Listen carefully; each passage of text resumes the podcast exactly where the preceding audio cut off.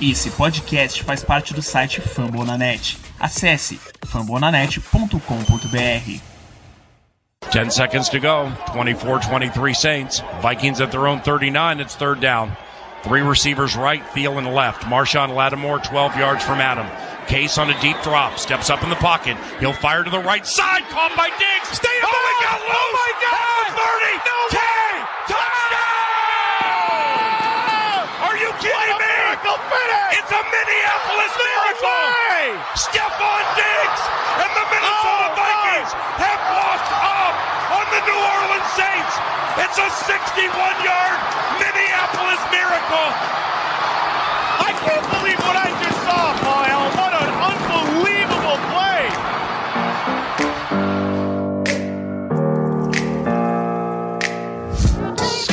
Brothers, sejam bem-vindos a mais um MVP e eu vou confessar para vocês, hein? eu vou confessar.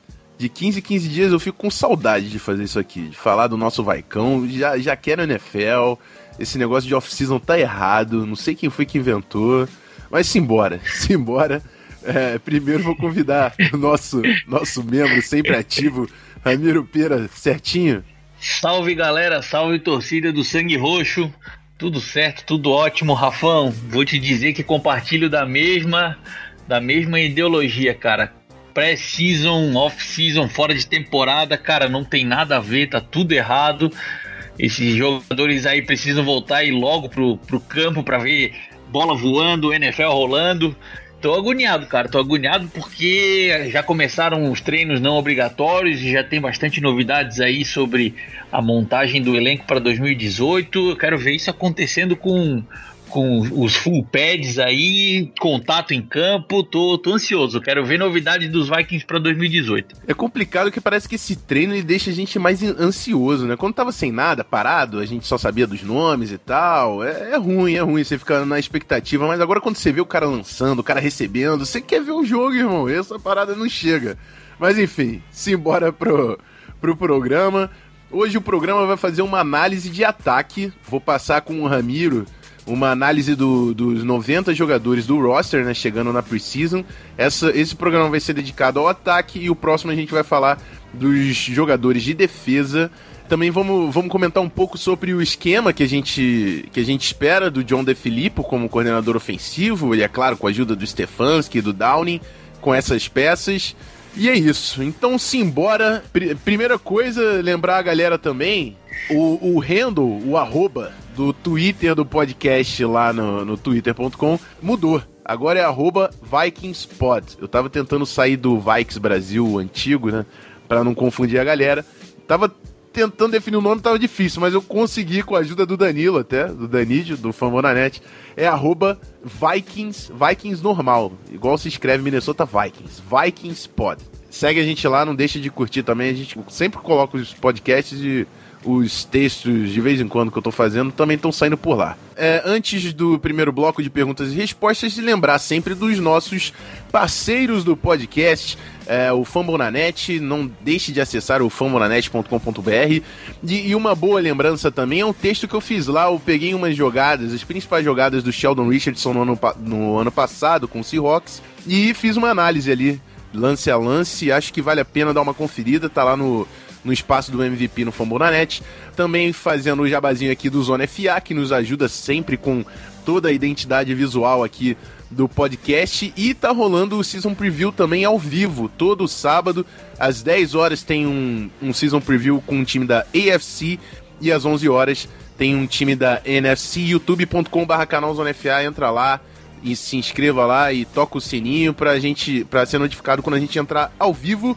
E é claro, ele, o Ramiro Pera e o Vikings FA, que tá sempre cheio de conteúdo e tá acompanhando o dia a dia dos OTAs. Inclusive, a gente vai fazer uma atualização do que tá rolando lá em Minnesota. E é isso. Simbora pro primeiro bloco. Perguntas e respostas depois da minha Welcome to my house. It's my house.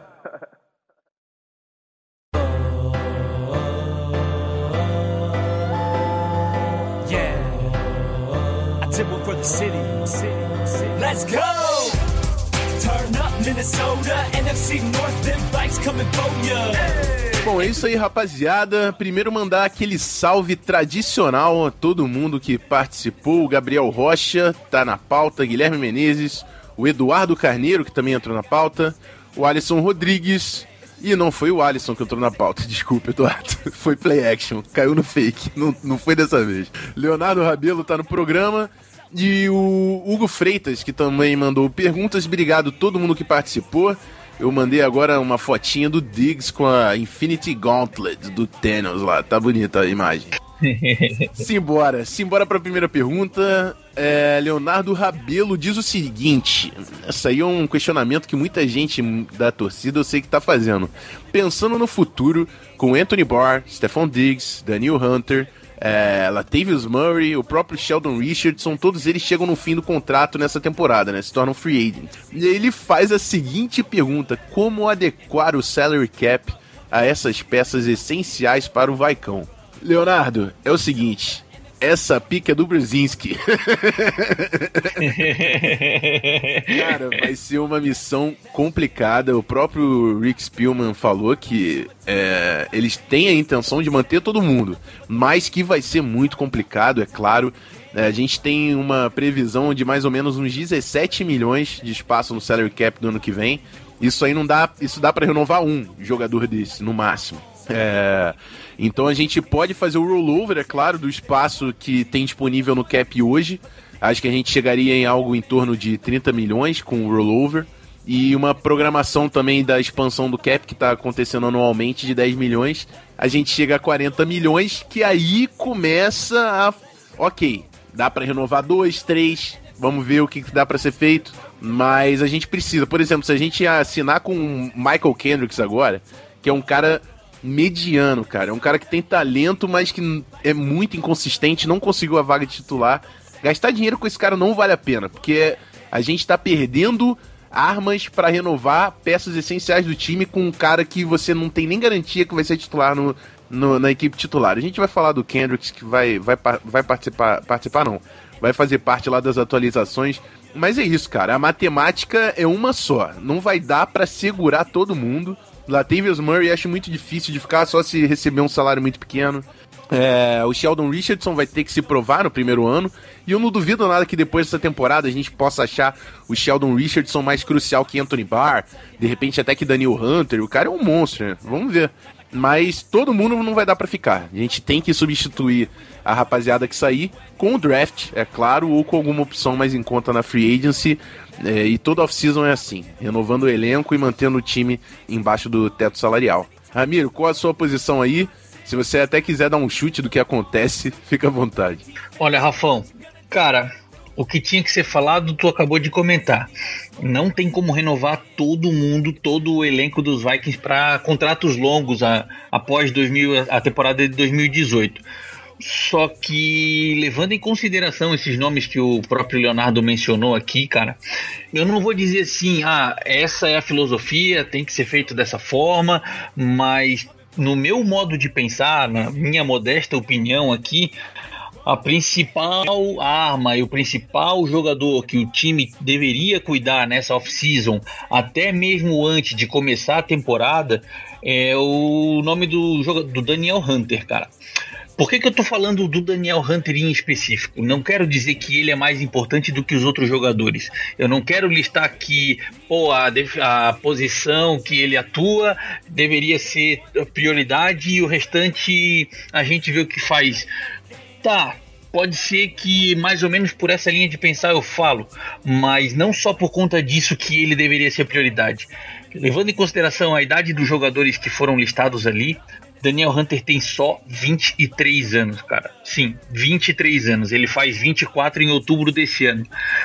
Pô, cara, a posição de defensive end é uma das posições mais necessitadas e que mais pagam no mercado. O Daniel Hunter, além de jovem, ele está numa posição aonde não houveram grandes renovações ainda no mercado esse ano, cara. A gente não viu grandes nomes como a gente viu na posição do wide receiver renovando o contrato. A posição do, de defensive end ainda tem nomes para aparecer no, no mercado no próximo ano. Então, o quanto antes o Vikings se adiantar para renovar a, o contrato do Daniel Hunter, provavelmente ele que vai ser o jogador a ditar o nível de, de, de salário para os próximos anos. Se os Vikings renovarem, por exemplo, o Stephon Diggs, não que os Vikings não devam priorizar a posição de wide receiver com o Stephon Diggs, mas como já existe um teto salarial definido pelo Tampa Bay Buccaneers, que pagou agora numa renovação para o Mike Evans um, exorbitante salário. A mesma coisa aconteceu com Jarvis Landry no, com Cleveland Browns. O Browns também já deu um salário perto de 75 milhões em 5 anos para o jogador. É, já existe um teto para a posição de wide receiver. Então o time já tem um teto a buscar para que o salário dele esteja de acordo com o que a NFL fez. Agora, do Daniel Hunter ainda não, cara. Os grandes nomes que devem vir para a próxima temporada aí, com contratos a serem renovados, ainda não saíram nessa pré-temporada. Então, sendo os Vikings o primeiro a ditar o teto do salário da posição de defensive end, os Vikings de conseguem um contrato não tão alto, não tão exclusivo, digamos assim, caso o Daniel Hunter não seja priorizado nessa free agent. Mas Anthony Barr é o mais urgente, Stephon Diggs é o mais importante, Daniel Hunter é o cara que vai depender muito da cabeça do, do, do Mike Zimmer e do Rick Spielman de decidir qual é o jogador que eles veem como uma, uma peça e imprescindível no time. E, cara, infelizmente os outros jogadores não vai ter como segurar todo mundo.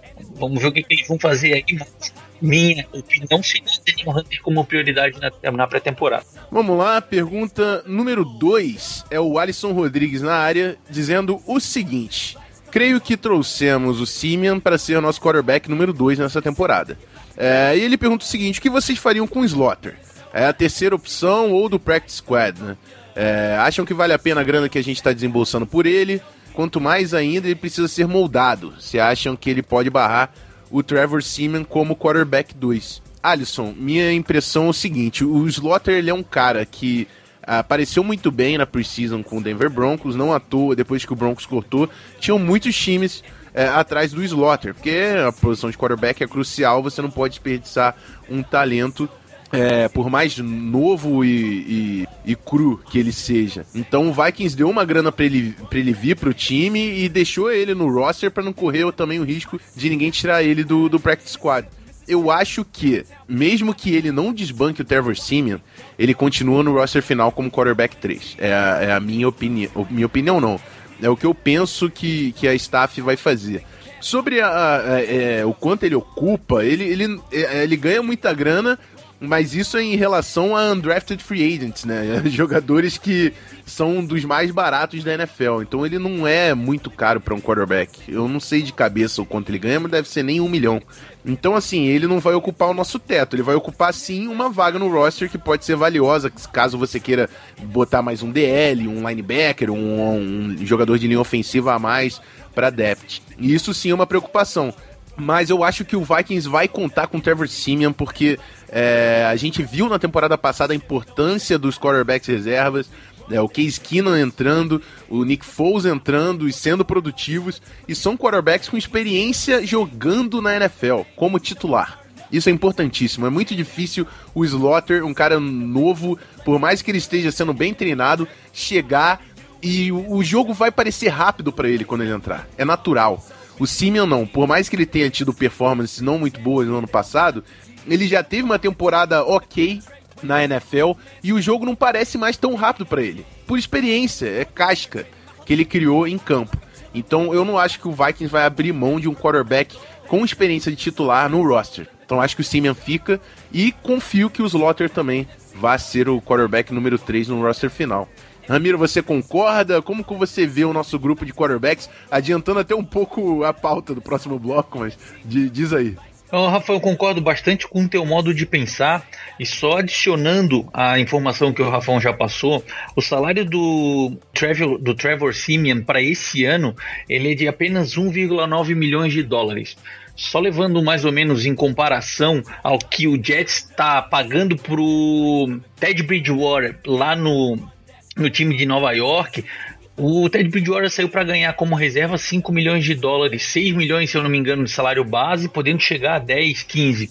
Então, é, é, isso é mais ou menos para mensurar a, a, barganha que o time conseguiu com o salário de um jogador que já foi titular de NFL, pagando 1,9 milhões contra o teto do time em 2018, e o Caio Sluter, cara, bem como o Rafão falou, não tem aquela casca, não foi jogador titular, não, não, não pegou o ritmo de, de NFL, de times titulares, de defesas que pressionam, que chegam junto, velocidade de, de jogadores defensivos, marcando as posições de, de wide receiver e tight end, mas o salário dele é de apenas 550 mil dólares para esse ano, cara. O salário dele para o ano que vem, que ele tem contrato vigente até 2019, é de 640 mil dólares. Cara, isso para a posição de quarterback quarterback praticamente nada. Tá falando de quarterback 2 e 3 gastando 2 milhões e meio por ano.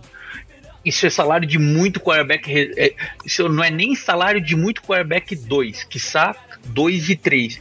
Então, a, a, a, o modo de pensar, a linha de raciocínio é, é praticamente a do Rafão. O, o, Trevor Simeon deve ser o quarterback imediato reserva e o, o Kyle Sluter um, um programa aí a ser desenvolvido ao longo do tempo provavelmente deve ficar como quarterback, de, quarterback 3 do time. Como eu quero ver esses caras na Precision. Só isso que eu falo para você. Quero muito ver esses caras na Precision. Vamos para a última pergunta de hoje. É, o Gabriel Rocha ele pergunta o seguinte, também adiantando um pouco a pauta do próximo bloco, mas simbora. É, o que, que a gente acha do corpo de recebedores que chegou ao Vikings nessa temporada? O, o Tavares King, o Kendall Wright e o Tyler Conklin, que veio pelo draft. Cara, o Tavares King é um cara de depth. Eu vi muito pouco dele no Giants. Sei que ele até ganhou alguns snaps no time titular, mas nunca foi um, um dos principais jogadores, né? Porque teve uma época que o Giants estava com Sterling Shepard machucado, Brandon Marshall machucado, é, Odell Beckham Jr. machucado e o Tavares King sobrou ali, entendeu? Ele era o cara que tinha e ele jogou. Mas é depth, nem acho que. Não acho que é um dos candidatos a, a fazer o roster final. Sobre o Kendall Wright, já é um cara que eu respeito, é um cara que tem muita habilidade. Desde que ele chegou na, na NFL, ele é um cara que eu acompanho e vejo muito potencial. É, eu lembro que ele ficou muito tempo afundado no time do Titans, que não tinha muita coisa em volta dele. É, mas ainda assim, eu acho que ele é um cara que pode ser, sim, eficiente com Minnesota. Para mim, a principal competição do Lacon Treadwell hoje é o Kendall Wright. E sobre Tyler, Tyler Conklin, a gente queria mais um wide receiver recebedor. Ele é um cara que era, assim, muito utilizado como recebedor em Central Michigan, formando inclusive como wide receiver, isolado né, como o flanker. Então, assim, é, é, acho que é um cara que veio para adicionar uma nova, uma nova característica ali para esse grupo de Tyrants. Mas também não sei se é um cara que é garantia de que vai fazer o roster final. É a minha impressão, a gente vai passar um pouco mais a fundo no, no próximo bloco. Ramiro, o que, que você adiciona aí sobre essas novas peças de Minnesota? Cara, só adicionando ao que o Gabriel falou, os Vikings trouxeram bastante gente para corpo de, de, recebedores nessa pré-temporada. Ao todo, hoje o, o, time contém 12 wide receivers no elenco, 2, 4, 6 tight ends, ou seja, 18 jogadores só para receber bolas. Vou listar rapidinho o nome deles aqui: Tylan Diggs, Treadwell, Stacy Cole, Kendall Wright, Brandon Zilstra, Caleb Jones, Tavares Kings, Jeff Badett, Corey Robertson, Jake Winnick e Chad Baby. Isso somente de wide receiver. E os Tyrants que a gente já conhece, o Kyle Rudolph, o David Morgan, o Blake Bell, que já fizeram parte do time no ano passado, e a adição do Taylor, Taylor Conklin, Josiah Price, que veio do, do Practice Squad, e o Tyler Hooks. Cara, é bastante gente, cara. Quem que vai ficar se os jogadores têm força para se manter no elenco ou não.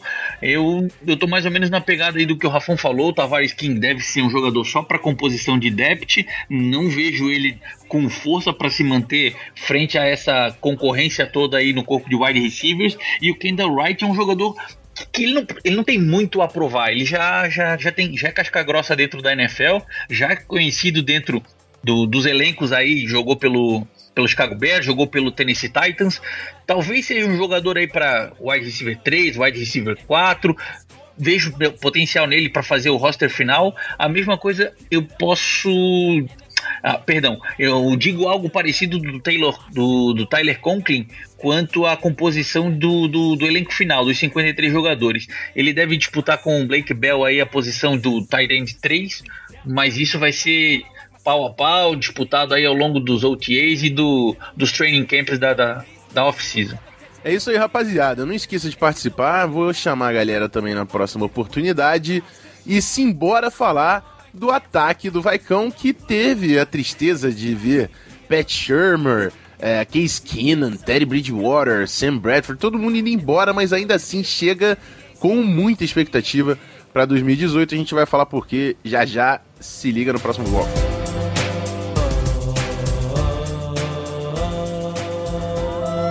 Keep them prayers up for five.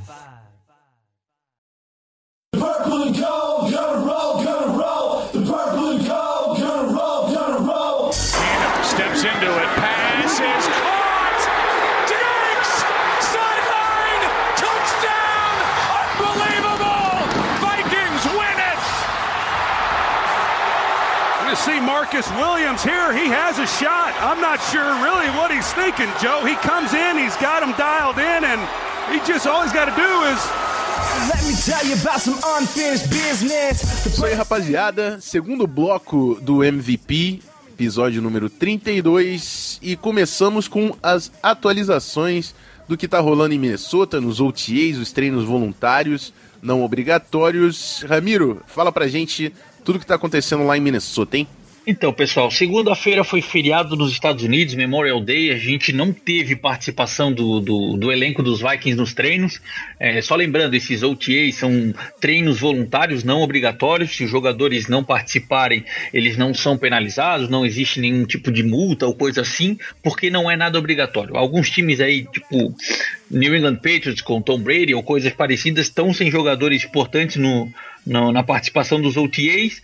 E não é mais o caso dos Vikings. O Anthony Barr, na semana passada, ele acabou não participando do, do, do, dos primeiros treinos junto à equipe. Hoje ele deu uma, uma, uma prévia do que, que aconteceu. Estava falando que estava no último ano dele, não queria se expor a lesões, como já tiveram no início dos OTAs aí com outros times. Então ele estava cuidando do, da pólice de seguro dele aí, se precavendo por parte de lesões, mas nessa, nesse dia 29 terça-feira, que aconteceu ontem, no caso, a gente está gravando na quarta, né?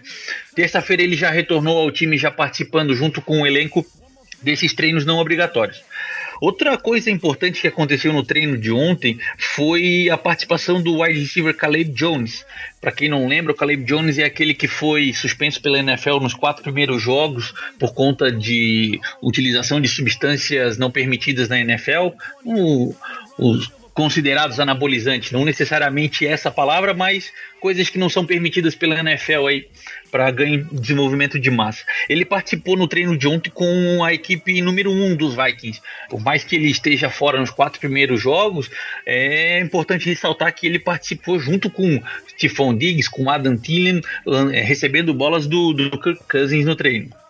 Já pensando no treino de hoje, quarta-feira, é, notificações importantes. O running back Mac Brown participou junto com o Latavius Murray na, na, nas repetições de, de running back no primeiro time, muito por conta do Dalvin Cook, que ainda está se recuperando da, da cirurgia dele, e do Rock Thomas, que também não estava 100% saudável e acabou ficando um pouco de fora dos treinos. Lacon Treadwell participou também hoje como wide receiver junto com o primeiro time, e Stacy Cole, que infelizmente ainda está se recuperando da lesão da semana passada, nada muito sério, algo bem superficial, acabou não participando dos treinos como wide receiver hoje. Outras informações importantes: Pat Alflin, Dalvin Cook, Everson Griffey, Sanderro e Cole não participaram dos treinos hoje, todos eles voltando de lesão ou recuperando de cirurgia, e o Mac Alexander, o nosso slot corner, participou dos treinos como primeiro time, defesa, e o calor Mike Hughes participando como slot corner também, mas junto com o segundo time. Padrão natural, normalmente o Mike Zimmer faz isso com os calouros, ele não coloca o calouro já de primeiro time, então nada nada diferente, nada fora do habitual. E a última observação que aqui eu acho que dá para ligar um farolzinho aí que deve ser a tendência aos próximos OTAs, aos próximos treinamentos, é a disputa entre os kickers, já que os Vikings o Daniel Carlson na quinta rodada do draft desse ano. O jogador os jogadores, tanto o Daniel Carlson quanto o Kay Forbeth, fizeram cinco chutes durante os treinos. Daniel Carlson acertou os cinco dos cinco chutados, com o mais longo deles de 53 jardas, e o nosso Kay Forbeth acertou 3 de 5, errando um de 42 e um de 46 jardas. Algo para se ficar de olho aí, já que o, o Kay Forbeth não tem nada de salário garantido junto ao time. É isso, Rafão. É, o Kay Forbeth parece estar tá sentindo a competição, né? E a gente já tinha dito que o favorito era o Daniel Carlson pela posição de draft, foi trade up do Vikings. E o nosso veterano não está se ajudando nesse início de training camp. Outra coisa importante que eu queria destacar dentro do que passou o Ramiro, o Anthony Barr ele falou de toda a situação na primeira semana, sobre o que ele queria realmente fazer a pólice de seguro de saúde por, por garantia de seu último ano de contrato e tudo mais. Mas durante as conversas ele falou que os empresários estavam em negociação com o Vikings. Então a gente sabe que o Vikings já procurou o Anthony Barr. Não é uma situação em que o Vikings nem, nem tentou contactar ou então não conta com o Anthony Barr o Vikings está em negociação com o Anthony Barr. Ele falou isso durante as entrevistas. Então, assim, o Vikings tem interesse em manter o Barr. A gente vai ver agora é se o Vikings consegue pagar o que o Barr vai querer. E é isso. Nos OTAs a gente vai falando por posição aqui também, falando da, da análise do ataque. Então vamos começar com uma posição que a gente já falou um pouco no primeiro bloco. A posição mais importante do ataque, os quarterbacks. Onde a gente tem Kirk Cousins, Trevor Simeon, Kyle Slaughter e Peter Pujols, que provavelmente também é só um corpo ali no, no nos, nos, treinos. Assim, se o Peter Pujols fizer o roster final, é Minnesota Miracle na parada. Né? Mas, é, começando então, é, o Peter Pujols, eu não tenho muito comentário. Você tem algum comentário a fazer sobre o Pujols, Ramiro? Olha, a parte que o nome dele é bem bacana de ser pronunciado, porque se escreve P-U-J-A LS, eu não tenho praticamente nenhum material sobre ele, cara. Tudo que eu for ler ou falar, discorrer aqui, é lido sobre noticiário do time. É isso aí. O Kyle Slaughter é um cara que a gente trouxe no ano passado, que teve uma boa performance durante a pré-temporada do Broncos, e é o projeto. A gente tem três peças bem estabelecidas no nosso grupo de quarterback. Eu vou passar pelas três, até porque a gente já falou, eu acho que vai agilizar isso aqui. Kirk Cousins é o nosso titular, é o comandante do ataque e ele é o quarterback que ele é o gestor desse ataque. Ele é o, ele tá se portando como um quarterback, se importando com tu, tudo que tá acontecendo, tentando se comunicar, é uma liderança nesse ataque. Ele chegou sendo líder, é um talento nato que o Kirk Cousins parece ter, ou pelo menos aparenta ter nesse início de carreira com o Minnesota. No, no quarterback 2, o Trevor Simeon é o nosso quarterback veterano, é o que a gente falou. Um cara com experiência de ser titular para cobrir o Kirk Cousins. E o Kyle Slaughter é o nosso projeto. É o quarterback que a gente está desenvolvendo para quem sabe depois dos três anos de contrato do Kirk Cousins, o Slaughter não ser um cara que a gente possa contar. Não sabemos, mas eu não acho que contribui imediatamente nesse ano. Você, você tem algum comentário a mais? É porque a gente passou bastante, Ramiro. Mas se tiver mais alguma informação, fica à vontade aí para colocar dos quarterbacks. Sim, Rafão, na verdade eu tenho um comentário para fazer sobre sobre um, um vídeo que o, o, repórter Tom Pelicero, que é um dos que acompanham o time dos Vikings pela ESPN, soltou hoje durante a, durante a tarde no Twitter dele. É, ele falou, conversou com alguns jogadores durante os OTAs e tanto o Adam Thielen quanto o Kyle Rudolph falaram muito bem do, do Kirk Cousins e enalteceram principalmente a sutileza no toque que o Kirk Cousins tem na hora de lançar a bola. Ou seja, quando o jogador está se preparando para receber a bola, normalmente, dependendo do, do, do, quarterback, claro, ele precisa fazer algum tipo de ajuste para verificar se a bola está na, na área de, de recepção dele ou não.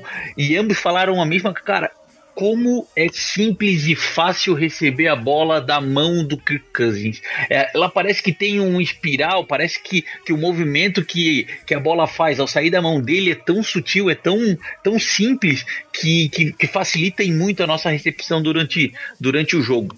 Tomara que esse, que esse engajamento aí entre os recebedores e o quarterback se transmitam em mais jardas e mais touchdowns para o nosso ataque. É isso aí. Bora então pro grupo de running backs, onde a gente tem Dalvin Cook, que é a nossa estrela em ascensão, né? O, é o cara do grupo de running backs e que vai ser complementado, é claro, pelo Latavius Murray, é o nosso running back 2, também veterano, com experiência de jogo, foi importante no ano passado, principalmente pela eficiência na, na goal line, que é algo que o Dalvin Cook teve alguma dificuldade no seu primeiro ano. Ele foi muito bom, criou volume de jardas, é, fazia big plays, só que entre os tackles, e principalmente quando o campo encurtava ali na goal line, o Dalvin Cook teve alguma dificuldade, então acho importante a gente ter o Latavius Murray aqui, nosso veterano, vai sim ajudar em 2018. E aí tem a posição de running back 3 que a gente já falou. Mac Brown, Rock Thomas e Michael Boone. Antes da gente entrar na posição de running back 3, eu vou falar também dos fullbacks, né? A gente tem o CJ Ham, que é um cara que a gente viu bastante ano passado, também recebeu passe, joga special teams, é um cara difícil de bancar. Mas tem um fullback também que tá participando dos treinos, que é o Johnny Stanton, calouro de UNLV, é, Universidade de Las Vegas. É um cara muito forte também, mas vou falar para você que é muito difícil bater o CJ Ham, que é um fullback moderno. Pelo baixo número de snaps, que a posição de fullback ganha hoje no ataque, um jogador que é só fullback, ele não faz roster. Não faz. Não faz roster.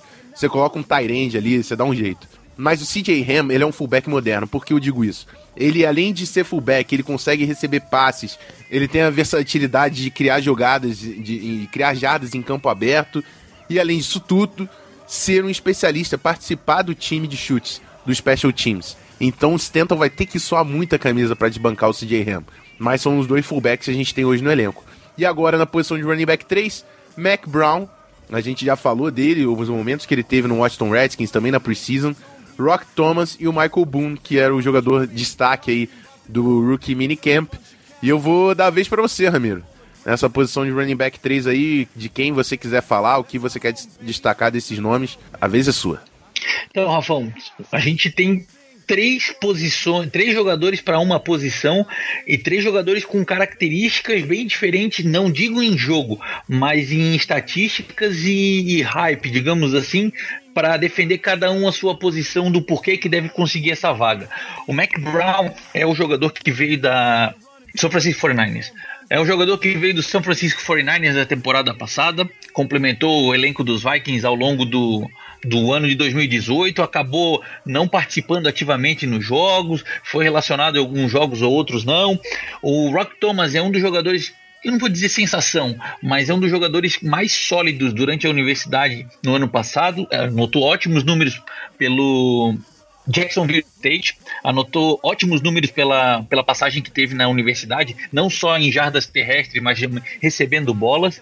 E o Mike Boone, que é o que o Rafão comentou agora há pouco, que era a sensação do, do Rookie Camp, ele é um jogador bem versátil, que recebe bastante bolas, que tem mãos seguras para receber passes no backfield e fazer jogadas em campo aberto. Então são três jogadores que, que cada um defende a sua com uma determinada característica e honestamente falando, ambos os três têm grandes chances de fazerem um elenco final. Hoje, Mac Brown tem, tem se sobressaído um pouco mais porque tem tido mais oportunidades durante o, o OTA. Ele tem jogado durante durante esses treinos não obrigatórios, já que o Rock Thomas está se recuperando de lesão, o Dalvin Cook ainda não está 100% depois da cirurgia dele. Vamos ver o que, que vai acontecer aí entre os três, mas se eu tivesse que fazer uma aposta, pensando em Ramiro, Pera falando, eu acho que no fim das contas vai sobrar o Mike Boone aí com a posição do 3. Beleza, vamos lá. Passamos pelos quarterbacks, passamos pelos running backs, saímos do backfield e vamos falar agora dos tight ends. Temos nesse grupo Kyle Rudolph, nosso grande Tarenge, Tarenge número um, dos grandes artilheiros aí, os fazedores de touchdown da NFL. É, eu, o qual foi? Você lembra a estatística, Ramiro? De, que ele que só Opa! na frente dele? Ele é, exatamente desde 2015 só existe um Tyrande na NFL com mais recep recepções de touchdown do que o Kyle Rudolph, que foram 20. É o Rob Gronkowski com 22 recepções para touchdown. 2015, 2016 e 2017 somados. Respeito o Rudy, respeito o Rudy. É, David Morgan, que é o nosso Tyrande número 2, baita bloqueador. O Blake Bell, que teve alguns momentos na, na temporada passada. É, um cara que é ex-quarterback, ele era quarterback em Oklahoma E é um cara atlético que participou um pouco também do ataque no, no ano passado. Tem o Josiah Price, que já participou dos treinos na pré-temporada também de 2017. O Tyler Hobbs e o Tyler Conklin, que é o nosso novato é, chegando pelo draft. É, e, e, fazendo uma projeção também, é, acredito que a gente leve três Tyrants para essa temporada. Duas posições também estão garantidas, Kyle Rudolph e o David Morgan, é o nosso um dos grandes recebedores de toda a NFL até o Kyle Rudolph, principalmente falando da temporada passada.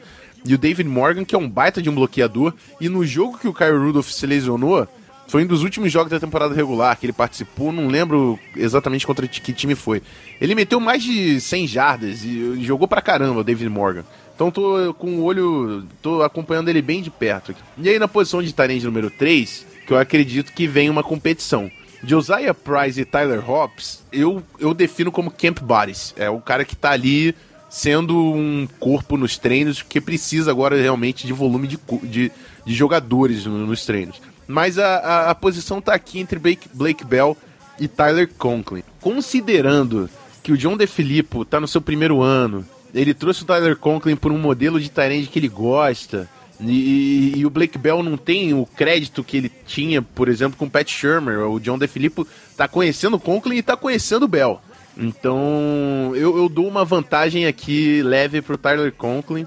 É, eu sei que escolha de quinta rodada não quer dizer muita coisa, mas eu acho que é a primeira escolha que você começa a considerar antes de cortar com facilidade. Sexta e sétima rodada você corta, não tem problema, mas quinta rodada rola ainda um certo apego. Então eu, eu vou dar a vantagem aqui pro Tyler Conklin na, na posição de Tyrande número 3. Ramiro, diz aí o que você quer agregar sobre o nosso grupo de Tyrands e dá também a sua opinião sobre essa última vaga aí do, do grupo. Rafael, só uma correção quanto ao grupo de running backs. Eu comentei que o Mac Brown tinha vindo do 49ers. É, na verdade, ele veio do Washington isso, Redskins. Isso. Conhecia o, o Kirk Cousins já de longa data. Só corrigindo aí para não ficar errado para o pessoal. Mas voltando ao, ao grupo de Tyrants, o Kyle Rudolph é outro nome que também foi mencionado pelo Tom Pelicero hoje durante a, a, a, reportagem que ele, que ele soltou no Twitter. E o que Cousin falou muito bem do, do Kyle, Ru, Kyle Rudolph, fazendo analogia. Cara, lançar bolas pro Rudolph é a mesma coisa que tu arremessar a bola para um colchão. É garantia de que a bola vai chegar lá e vai ser acarinhada de uma maneira gostosa e, e, e, e da melhor maneira possível.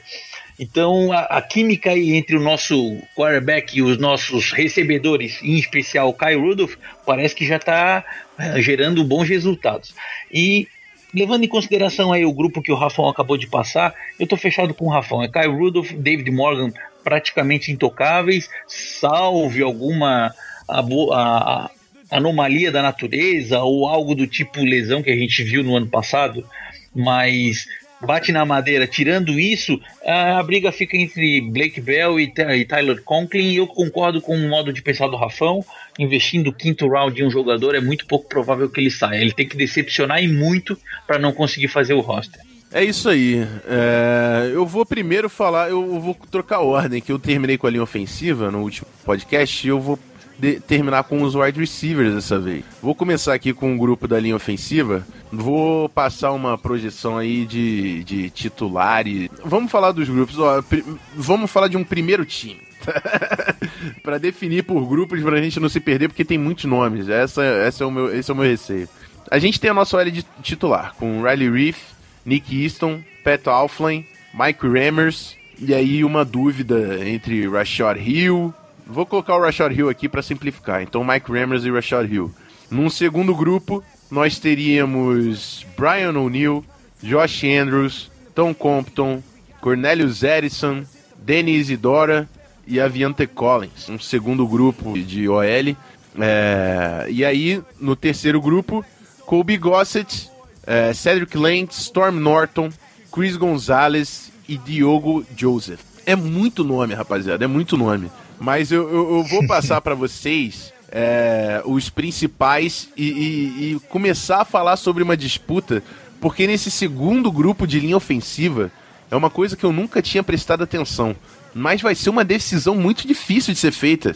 Se o Vikings levar oito jogadores de linha ofensiva, que é uma média aí da NFL, oito, no máximo nove, vai ter gente boa sobrando. Não é boa, mas vou dizer que gente que eu acho que tem um certo potencial. Vamos contar cinco vagas da OL titular.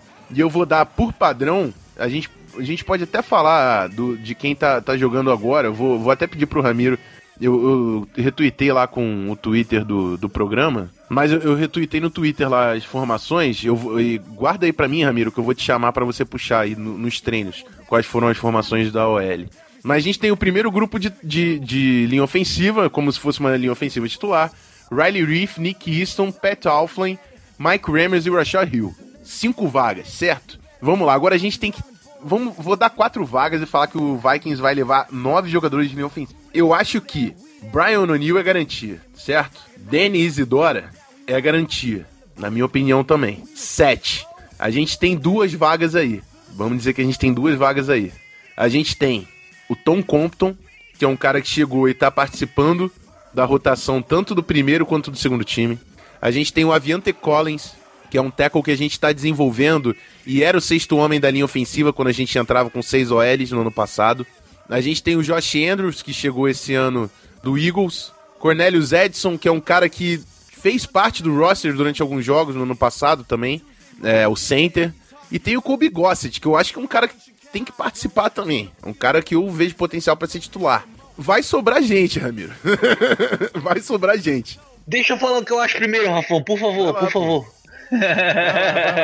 eu, eu, eu, sinceramente, Pô, eu, não tinha, eu, não tenho nem o que falar. Eu, eu não sei o que fazer nessa situação. Eu ainda não tenho o nome. Pessoal, nome. Pessoal, só pra pontuar aqui, cara, vocês não têm noção do como é difícil ter que cornetar ou falar alguma coisa sobre linha ofensiva com o Rafão Martins fazendo parte desse podcast. Eu me sinto acuado, eu me sinto coagido. Então, eu vou falar rapidinho aqui o que eu falo, vou sair fora e vou deixar aí, ó. Não, Rafão, termina aí, segue a análise, porque o que tá falou, falou, tá vai, falado. Vai lá, Ramiro, dá, fala, mas, fala aí sua opinião sobre o grupo.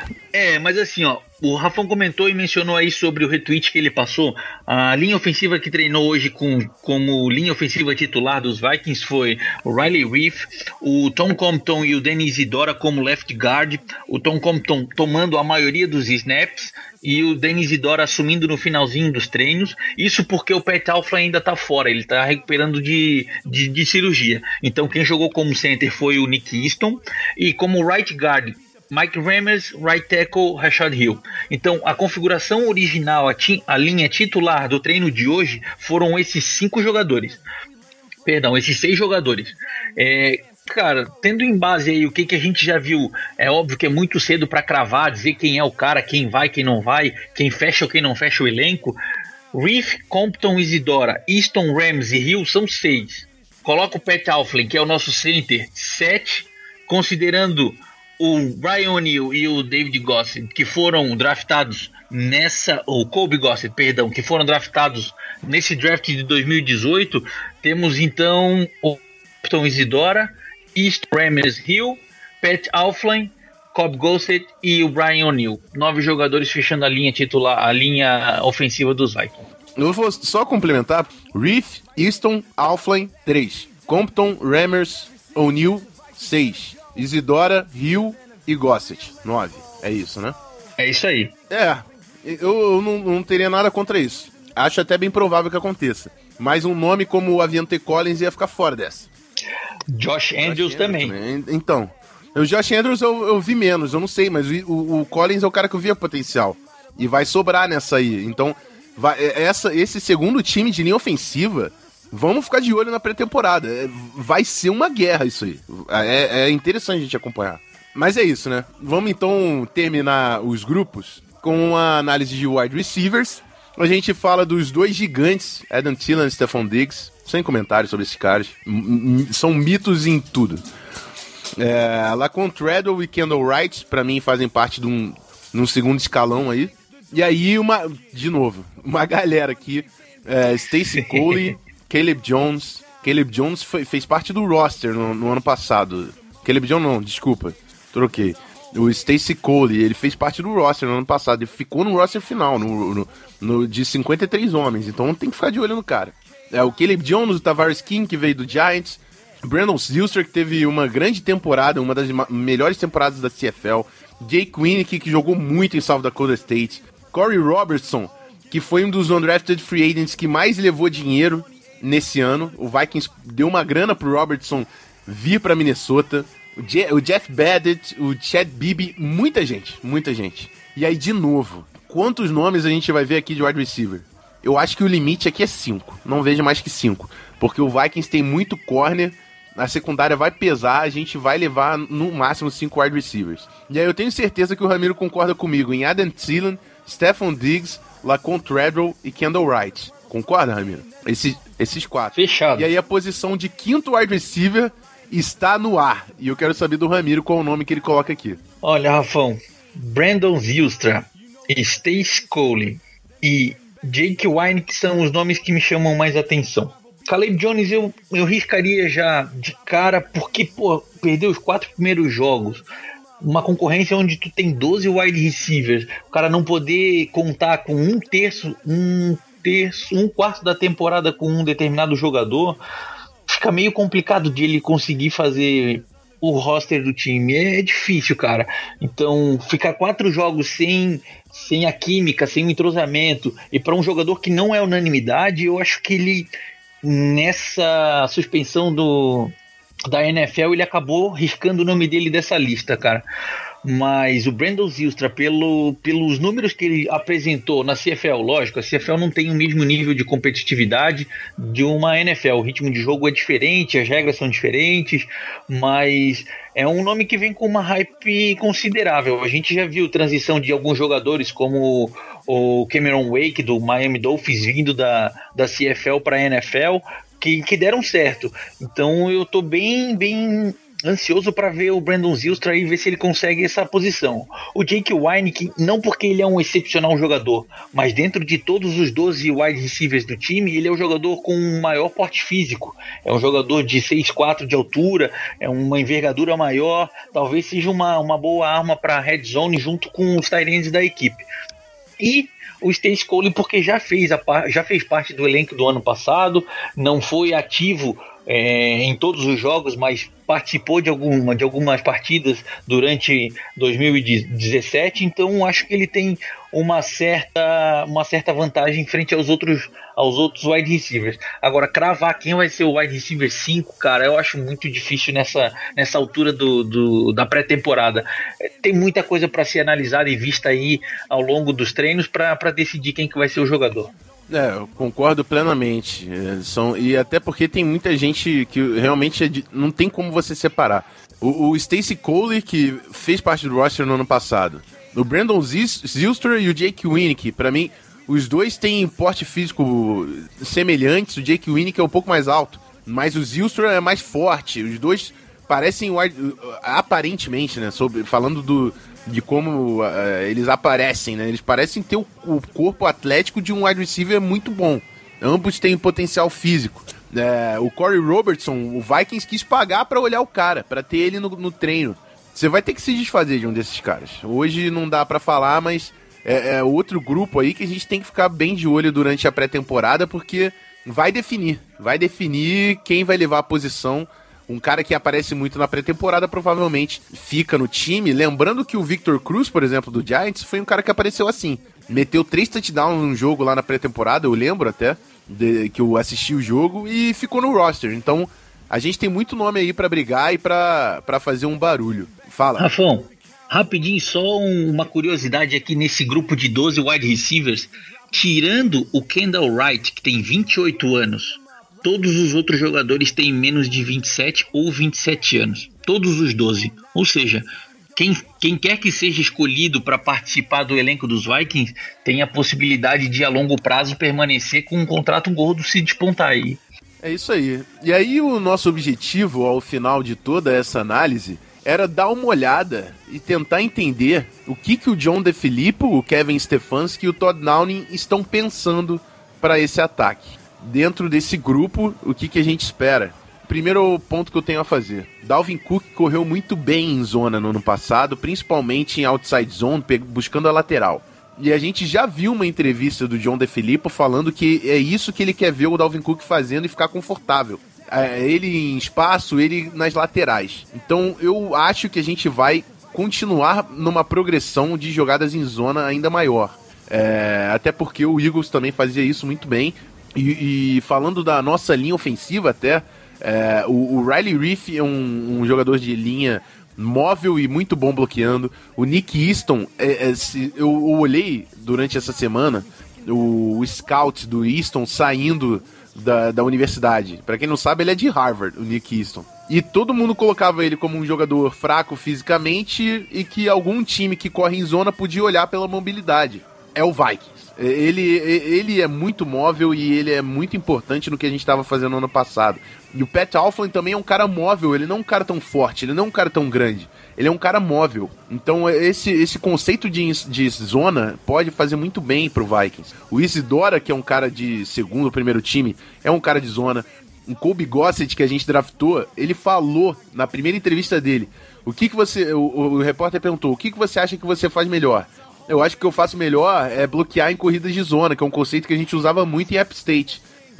Tá vendo a tendência da formação do time. Isso é uma tendência. A gente vai ver muita corrida em zona, sem dúvida. É, outra observação que eu queria fazer, e depois eu passo a bola para você, Ramiro, do, da sua impressão do que, do que o, Jay, o John DeFilippo tá, tá montando, é exatamente de um ponto que, que, que o, o Brad Coleman o, o, Ramiro compartilhou o vídeo, o vídeo do Coleman sobre a montagem de elenco do Philadelphia Eagles.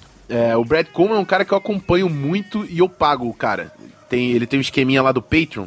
Eu dou 5 dólares pro cara todo mês porque ele merece mole esses 5 dólares. Ele é muito competente, eu acompanho todos os vídeos dele. E durante o vídeo dessa, dessa da montagem de elenco do Eagles, ele falou da, da, dos tackles do Eagles e como o Lane Johnson, right tackle do Eagles, parecia muito mais um, um, left tackle em moldes, né, de atleta, do que o Jason Peters, que é um cara muito mais pesado. O Lane Johnson, um cara que teve um 4 dash é, absurdo, parecia muito atlético no combine. Todo mundo já projetava ele para a esquerda e o Eagles colocou ele na direita por achar que é uma posição crucial hoje na NFL. Tem Von Miller, tem Khalil Mack, eu não vou lembrar de todos os nomes, mas tem muito pass rusher jogando na frente do right tackle. E essa posição que, para quick passing game, é tão crucial quanto a do left tackle. E por isso eu falo do nome do Brian O'Neill. Que o Brian O'Neill ele é um cara que ele parece um left tackle. Mas e se? Todo mundo concluiu, o Vikings está fazendo o Brian O'Neill como um projeto para left tackle. O Riley Reef é um cara caro, a gente pode se desfazer e tal. E se o Vikings está olhando para o Brian O'Neill como um possível right tackle com molde de left tackle igual o Eagles fez com o Lane Johnson? É uma possibilidade, cara. O John DeFilippo veio do Eagles, ele bebeu do, do suco do, do Eagles. então é uma coisa que eu pensei na hora e clicou na hora. Eu falei, cara, o Brian O'Neill pode ser esse cara que eles estão pensando igual o Lane Johnson. Vamos guardar as devidas proporções. O Brian O'Neill, perto do Lane Johnson, é uma formiga, tá bom? Não comparo ele ao Lane Johnson. Mas estou falando de molde de jogador e que pode sim ser uma tendência que o John DeFilippo tá obedecendo com o nosso ataque. Ramiro, fala um pouco dessa análise aí do grupo, se você puxou algum ponto, alguma chave sobre o que o John DeFilippo vai fazer em 2018. Olha, Rafão, acabaste de mencionar sobre o suco que o John DeFilippo bebeu do Philadelphia Eagles no ano passado.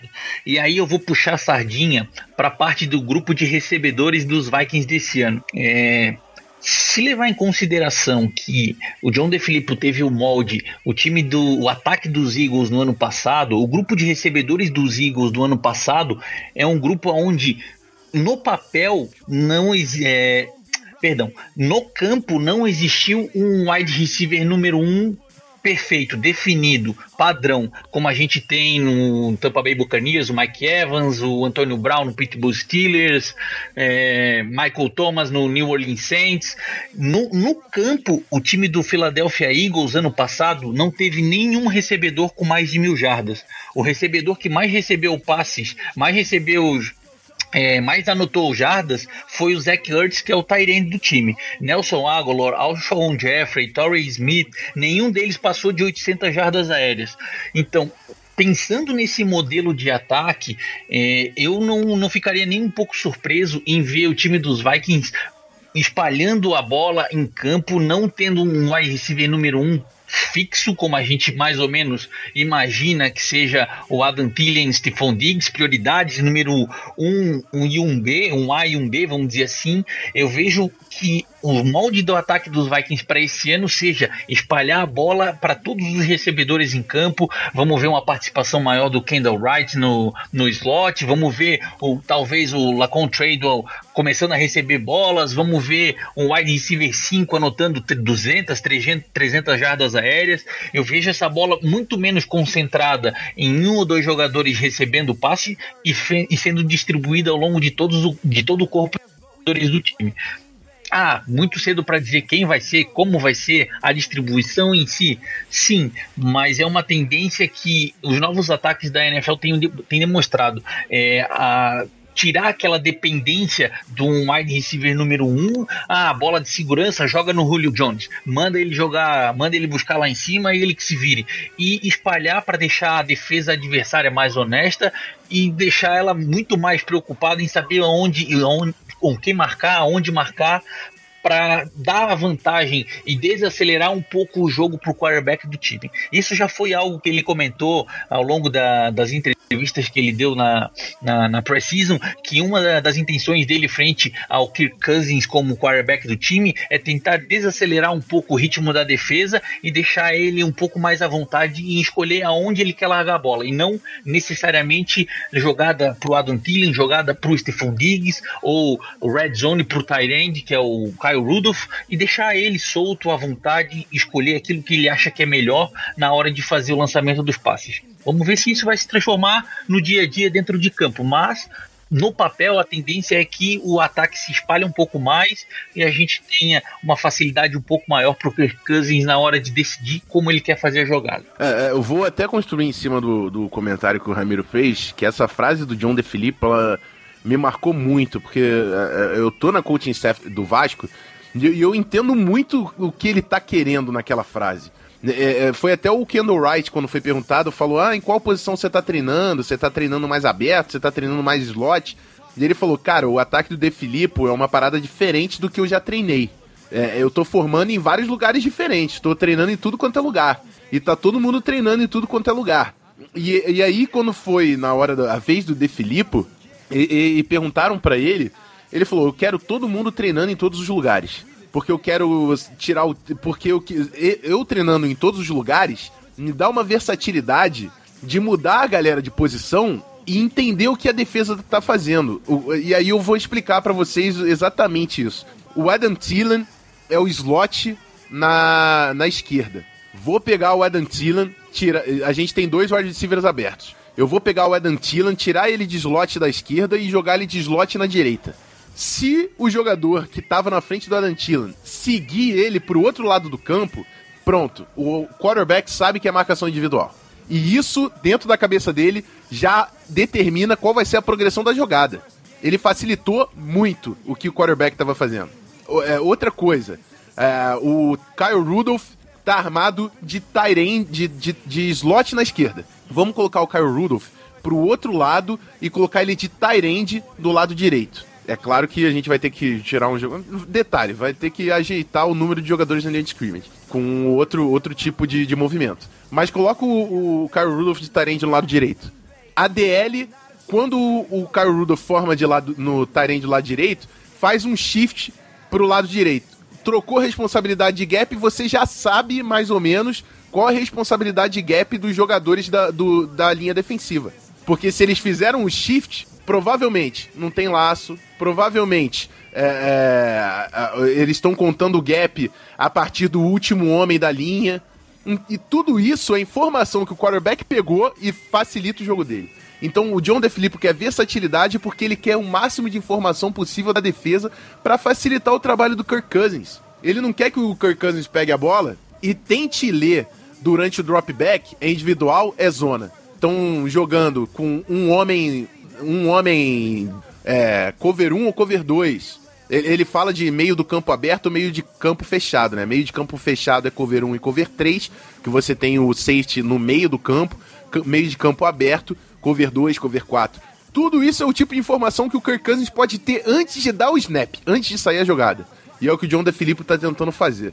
Eu ia continuar a falar mais coisas de análise de ataque de Onda Felipe, mas o programa já tá grande, já falei pra caramba. Podemos partir pro encerramento, Ramiro? é isso aí, cara. Já tem bastante conteúdo. Ainda é muito cedo para falar. Vai ser assim, tá fechado nesse jeito, é tal jogador, mas pelo pouquinho que a gente começou a observar aí nos OTAs, já deu para mais ou menos analisar qual é o rumo que o John DeFilippo vai seguir aí frente ao ataque dos Vikings e eu tô bem esperançoso, cara, porque tem tudo para dar certo e para ter um ataque ainda mais eficaz em 2018. É isso aí. Simbora então pro último bloco pra gente fazer a nossa despedida. E é isso.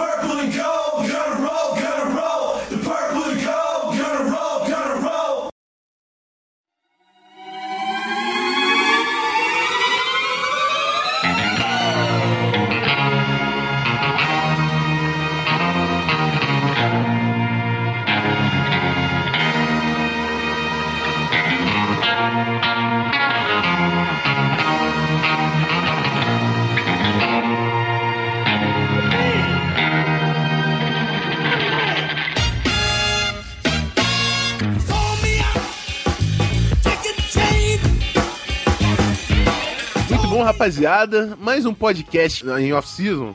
E a galera fala que não tem coisa para falar no off-season, né? Olha só o tanto de conteúdo que a gente fez nesse podcast aqui, mas tá beleza, né? Vamos lá. Quem, tem gente que reclama e tem gente que trabalha, né? Aqui é igual o Muricy Ramalho. Aqui é trabalho, irmão. bom, primeiro vou dar a vez pro Ramiro. Ramiro, fala aí do Vikings FA, o trabalho que você tá fazendo lá, a conta no Twitter que tá seguindo também o dia a dia lá nos OTAs. Obrigado mais uma vez. E é isso. O microfone é teu. Bom, Rafael, eu que tenho que agradecer mais uma vez poder participar desse MVP maravilhoso podcast do Minnesota Vikings. É, convidar para o pessoal que ainda não conhece, não, não acessou, www.vikingsfa.com.br um site com algumas notícias, informações, algum conteúdo próprio aí, que eu tenho até recebido ajuda do, do grande amigo, parceiro, nosso queridíssimo André Negomonte, para alguns textos que estão saindo no site. Atualizações diárias, todo santo dia tem novidade dos Vikings, Twitter, arroba VikingsFA, underline, é, atualização também via Instagram, arroba VikingsFA, underline também. Quem puder acompanhar, seguir, dar um like, Sinta-se à vontade, a casa é de vocês, é tudo para vocês e bora correr atrás de mais informações sobre o time. Que chegue logo essa essa pré-season aí que a gente tá doido para ver os, os jogadores em campo e um dia de cada vez. Vamos acompanhando o que, tem mais de novidade dos Vikings para ir atualizando o pessoal. Um grande abraço, pessoal, e Skol Vikings! É isso aí. Vou sempre lembrar, acessa lá o famonanet.com.br, a nossa casa lá. Acessa o espaço do MVP tem alguns textos, tem análise do, dos, dos, das jogadas do Sheldon Richardson, tem os nossos podcasts, não deixe de acessar o Fambonanet, o Zona FA, e não esquece de se inscrever lá no canal youtube.com.br canal Zona FA e, e tocar lá o sininho para você ser avisado quando entra o programa ao vivo. E é isso. Também lembrando que o Twitter do podcast, ele mudou o arroba, porque eu tava tentando sair do Vikes Brasil, que era o nome antigo, para não confundir. E eu tava tendo uma dificuldade, mas eu, eu defini lá, agora é arroba Vikings, Vikings normal, pod. Arroba Vikings pod. Então quem quiser procurar lá, mudou o handle. E é isso. Amigos, até o próximo programa, onde a gente vai fazer esse mesmo mergulho, mas no lado defensivo. E até lá, vocês ficam aí aproveitando. Se quiser, ó, entra lá, maratona os programas para relembrar a temporada passada com os convidados de cada time adversário ouve lá o primeiro programa, eu e o Ramiro sem jeito, sem se conhecer direito fazendo. Vamos maratonar essa parada que vai ficar legal, entendeu? Vai ser maneiro. É isso então. A gente ajuda a dar aquela maciada no off-season. Conta com a gente, valeu? Até o próximo programa. Skull Vikings!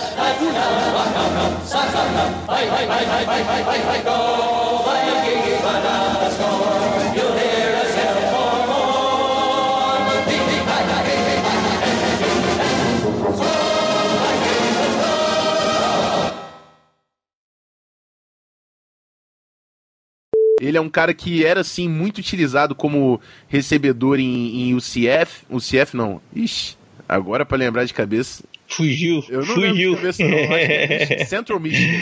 Fugiu, vou ter Central que. Central Michigan, vê se não é. Eu vou ter que. É Central Michigan, ah, perfeito, Isso. Perfeito. Vamos lá.